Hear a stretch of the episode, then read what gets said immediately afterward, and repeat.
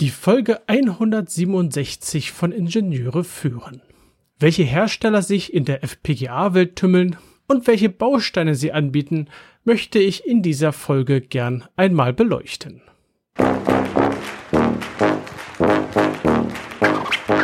Herzlich willkommen im Podcast Ingenieure führen, der Podcast für Führungskräfte in der Elektronikentwicklung. Wir sprechen über Führung von Ingenieuren, über die verschiedenen Schnittstellen zu anderen Fachabteilungen und vielen weiteren Themen direkt aus der Praxis. Mein Name ist David Kirchner, ich bin Führungskraft in einem mittelständischen Unternehmen und als Zeitpreneur freiberuflicher Spezialist für die FMEDA-Methode, für Design-Reviews und für FPGA-Entwicklung. Es gibt diverse Hersteller, alle haben verschiedene Marktsegmente im Blick, ja manche auch die gleichen. Und zum Schluss habe ich auch noch eine kleine Überraschung. Es gibt mehrere Player im Bereich der FPGAs. Und ich habe hier eine wahrscheinlich nicht vollständige Auflistung und auch ohne echte Wertung der Marktmacht. Das ist eher so eine gefühlte Reihenfolge. Und ich habe für jeden Hersteller also die typischen aktuellen FPGAs rausgesucht und ihre Einsatzbereiche. Und da steigen wir jetzt auch direkt ein und gehen jetzt die 1, 2, 3, 4, 5, 6, 7 Hersteller, die ich hier herausgesucht habe, einmal durch. Wir starten mit der Firma Xilinx. Sie wurde 1984 gegründet und ist gerade im Begriff dazu, oder vielleicht auch schon abgeschlossen, ich bin mir da nicht ganz sicher, ähm, dass diese Firma von AMD übernommen wird. Es wurde angekündigt 2020, dass dies passiert und ähm, wahrscheinlich ist es nur eine Frage der Formalien der Zeit. Aktuell ist die 7er Serie der, na, der aktuelle Stand der Technik, den die Firma Xilinx anbietet. Und dabei gibt es sowohl Low-End auf der Low-End-Seite Produkte, nämlich den Spartan 7 und den Arctic 7. Es gibt so im mittleren ähm, Segment einen FPGA, der da heißt Kintex 7 und es gibt die High-End-Ecke namens Vertex 7. Viele werden äh, Spartan und Vertex noch aus vorherigen Zeiten kennen. Artix und Kintex kamen erst später hinzu, jetzt mit der Serie 7. Und äh, es gibt auch noch einen weiteren bekannten Baustein den Sync. Das ist ein System on a Chip, das heißt ein FPGA, ATEX oder Kintex, verbunden mit einem ARM-Prozessor oder mit mehreren ARM-Prozessoren. Es gibt auch von den FPGAs noch verschiedene Ausbaustufen. Äh, es gibt die sogenannten Ultrascale-Varianten, die dann kleinere, äh, kleinere Strukturgrößen haben. Also die Strukturgröße ist kleiner, also, naja, egal. Also die Strukturgröße ist feiner und damit können höhere Geschwindigkeiten, höhere Packungsdichte erreicht werden. Genauso gibt es äh, Sync-Varianten, die noch mehr Co-Prozessoren haben, Grafik-Engines haben und so weiter. Also hier gibt es ein, ein schönes Bouquet an verschiedenen FPGAs in verschiedenen Klassen.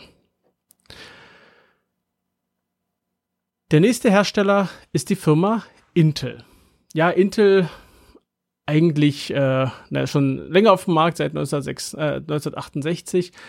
Ähm, die hatten bis 2015 keine FPGAs im Portfolio. 2015 haben sie nämlich Altera übernommen und die Schiene der FPGAs in das Portfolio übernommen und ausgebaut. Und auch hier äh, gibt es hier verschiedene Serien. Es gibt, wenn wir von der einfachen zur besten Serie gehen. Die einfachste ist Cyclone-Serie, eher so die Low-Power-Ecke, kostsensitive oder kostensensitive Ecke, die hier bedient wird. Dann gibt es die Max-Serie. Die hat die, die spezielle Eigenschaft, dass es kein SRAM-FPGA ist, also kein FPGAs, die man zum Start erstmal dann programmieren muss, sondern die einzelnen Zellen äh, die programmiert werden, sind Flash-basiert. Das heißt, der Baustein wird angeschaltet und ist sofort konfiguriert. Es gibt die, den Bereich, äh, nee, den FPGA oder FPGA-Serie Area, Aria, Area, wie auch immer, Area, glaube ich, wird's gesprochen, ausgesprochen, ist eher in Richtung Performance, Power Efficiency, so im, im mittleren Segment. High-End-Ecke ist die Stratex-Serie und es gibt auch eine Familie mit System on a Chip, also SoC FPGAs von dem, äh, die dann heißen Agilex, Agilex, Agilex. Naja, die Namen halt. ja, das sind die verschiedenen Serien, die teilweise früher zu Altera gehörten. Ich glaube, bis auf Agilex sind das auch alles Serien von Altera, die Intel jetzt nach und nach übernommen und ausgebaut hat. Der nächste Hersteller ist Lattice Semiconductor. Gegründet 1983. Ich war sehr, äh, sehr fasziniert, dass es ein Jahr vor Silings war. Wusste ich auch nicht. Und auch hier gibt es diverse FPGAs äh, in verschiedensten Ausführungen. Es gibt zum Beispiel so eine Low-Power-Ecke, der ICE 40, der gehört zu den kleinsten FPGAs, die gekauft werden können, sowohl vom Gehäuse als auch vom, von Anzahl der Logikeinheiten. Es gibt eine Serie MachXO, MachXO 3D und so weiter. Eine Non-Volatile-Reihe, also sprich ein Flash-basiertes FPGA, wo die ähm, wo auch hier kein Programmierspeicher, kein externer benötigt wird. Genauso wie die Mac-Serie von, von Intel. Dann haben wir den Crosslink, da ist eher so in Richtung Video optimiert, Video Interfaces optimiert. Es gibt so eine allgemeine Ecke, den ECP5, ECP5, ECP5.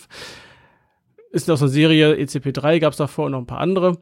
Und äh, das ist eher so ein allgemeiner General Purpose FPGA. Für Highspeed-Ecken gibt es den Certus und ich glaube, Certus Pro gibt es mittlerweile auch.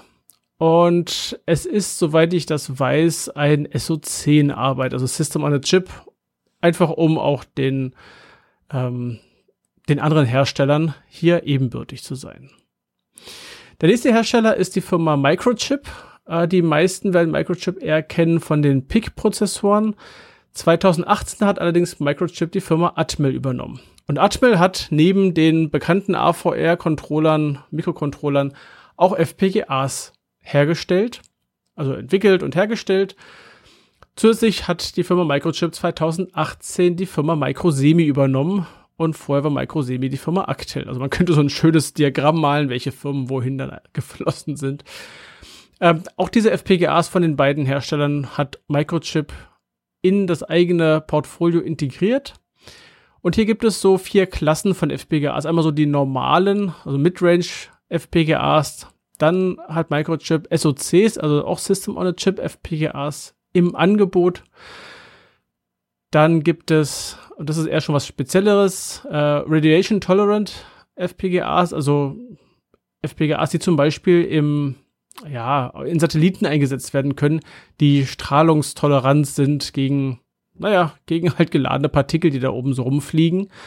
Und äh, das müssen halt schon spezielle Aufbauten sein, dass hier so ein FPGA durch die Strahlung nicht zerstört wird. Und der vierte, die vierte Art von FPGAs ist ein sogenannter Anti-Fuse FPGA. Klingt erstmal faszinierend, Anti-Fuse. Ja, das kommt daher, Fuse ist ja eine Sicherung und es gibt halt die Variante, dass man äh, Verbindungen zwischen zwei Punkten durch Überstrom ähm, wie, bei der wie bei einer Sicherung kaputt macht. Das wäre dann eine Fuse. Und eine Antifuse ist, ich habe eine, eine, eine isolierte Verbindung zwischen zwei Punkten und kann durch Anlegen einer, einer Energiequelle diese Punkte miteinander verbinden und damit sozusagen diese Isolation niederohmig verbinden, äh, durchbrechen. Genau, die Isolation durchbrechen. Also ein Antifuse FPGA, ähm, wie man sich denken kann, ist halt ein einmal programmierbarer und geht schon in Richtung, Richtung ASIC. Ähm, und äh, das wird auch damit einigermaßen gut beworben. Ein weiterer Hersteller ist die Firma ePhoenix, gegründet 2012. Soweit ich das äh, mitgekriegt habe, sind da ähm, ehemalige äh, Mitarbeiter der Firma Lette Semiconductor am Werk gewesen. Ich bin mir da nicht ganz sicher, ich möchte mich da nicht festlegen, aber das ist das, was ich hier gehört habe. Und äh, das ist einer der äh, sogenannten Fabless FPGA-Hersteller. Das heißt, hier hat dieser Hersteller keine eigene Chip-Herstellung, sondern lässt das halt im Auftrag fertigen. Und ähm, Efinix ist ein bisschen anderen Weg gegangen. Es gibt die sogenannten Quantum Fabrics. Das ist eine Durchmischung von Slides und den Schaltmatrizen. Und äh, es ist ein bisschen andere Struktur, als andere FPGA-Hersteller gewählt haben.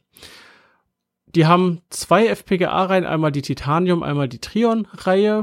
Und sie bieten FPGA auch als IP-Core an. Das heißt, ein Chip-Hersteller kann jetzt hingehen und sagen, ich hätte gerne in meinem Design ein FPGA. Dann gehen sie zu Phoenix, lizenzieren sich den IP-Core und schmeißen den ins eigene Silizium als FPGA, wie auch immer, Co-Prozessor oder so hinein. Die vorletzte Firma, das ist die Firma Acronix, gegründet 2004, hat einen FPGA, der da heißt Speedstar 7T und die sind, die haben sich spezialisiert auf High-Speed-Designs, auf hohe Bandbreiten im dreistelligen Gigabit-Bereich für, für Verbindungen und äh, bieten neben diesem FPGA auch den FPGA als IP-Core an, genauso wie Efinix und sind wie Efinix eine sogenannte Fabless, also sogenannte Fabless FPGA-Hersteller. Also auch Acronix lässt äh, ja einen Dienstleister entsprechend die FPGAs fertigen oder lizenziert die FPGAs als IP-Core. Ja, und zu guter Letzt eine die angekündigte Überraschung, wir haben auch hier in der Liste einen deutschen Hersteller und zwar die Firma Cologne Chip. Eine Firma, die 94, also 1994 gegründet wurde in Köln und bisher hauptsächlich im Bereich der Telekommunikationschips oder Chipsätze unterwegs war. Äh, vielleicht bekannt für bestimmte ISDN-Chipsätze. Und die Firma Cologne Chip hat sich ein eigenes Design äh, erzeugt, überlegt den sogenannten GateMate FPGA. Es ist ein spannendes Design, weil es ein skalierbares Design ist. Wir haben also jetzt nicht verschiedene Chips, die designt wurden, sondern es gibt sogenannte Kerne aus, also die kleinste Einheit sozusagen und ein FPGA kann dann aus einem Kern, aus zwei, aus vier, neun, 16 und 25 Kernen zusammengesetzt werden. Und ich habe mir das mal erklären lassen, das soll wohl so funktionieren, dass die je nachdem, was für eine Größe sie haben wollen, den Wafer entsprechend größer oder kleiner zerteilen. Klingt total faszinierend, finde ich. Und ähm, leider ist der bisher noch nicht in Serie gegangen, soll jetzt auch doch so langsam mal auf den Markt kommen. Und äh, auch hier an der Stelle, Cologne Chip hat keine eigene äh, Wafer-Fertigung. Auch sie sind Fabless FPGA-Hersteller und lassen halt diesen FPGA dann entsprechend extern fertigen. Ja, das war jetzt im Schnelldurchlauf mal die Hersteller, die so durch die Lande ziehen. Natürlich gibt es bestimmt hier oder da noch andere spezialisierte Hersteller. Doch äh, ich glaube, so den, den Gros an Herstellern jetzt erwischt zu haben. Falls jemand also bisher nur von Sightings gehört hat, wir haben noch ein paar andere hier im Angebot. Nachdem wir jetzt kennengelernt haben, welche Hersteller also alles äh, FPGAs produzieren, entwickeln und vertreiben, geht es nächste Woche ins Eingemachte. Wir wollen einmal eine die grundlegende Struktur von FPGAs kennenlernen, das Innenleben sozusagen. Was macht ein FPGA eigentlich aus? Woraus besteht der? Ähm, was mache ich damit und so weiter. Also nächste Woche geht's ins Innenleben. Ich hoffe, die Folge heute hat dir gefallen und du möchtest vielleicht mir Feedback geben. Das kannst du tun per Mail, per LinkedIn, wie auch immer du das gerne möchtest. Empfehle auch gerne diese Folge oder auch den ganzen Podcast deinen Kolleginnen und Kollegen und auch gerne deinen Freunden. Und ich freue mich über eine 5-Sterne-Bewertung auf Apple Podcasts und auf eine Rezension. Meine Newsletter sowie weitere Informationen findest du in den Show Notes unter ib-dck.de slash if167. Das war die heutige Folge des Podcasts Ingenieure führen. Ich danke dir ganz herzlich fürs Zuhören. Nutze das Wissen und die Tipps, um deinen Arbeitsalltag zu vereinfachen und zu verbessern. So sage ich Tschüss und auf Wiederhören. Bis zum nächsten Mal. Dein David Kirchner.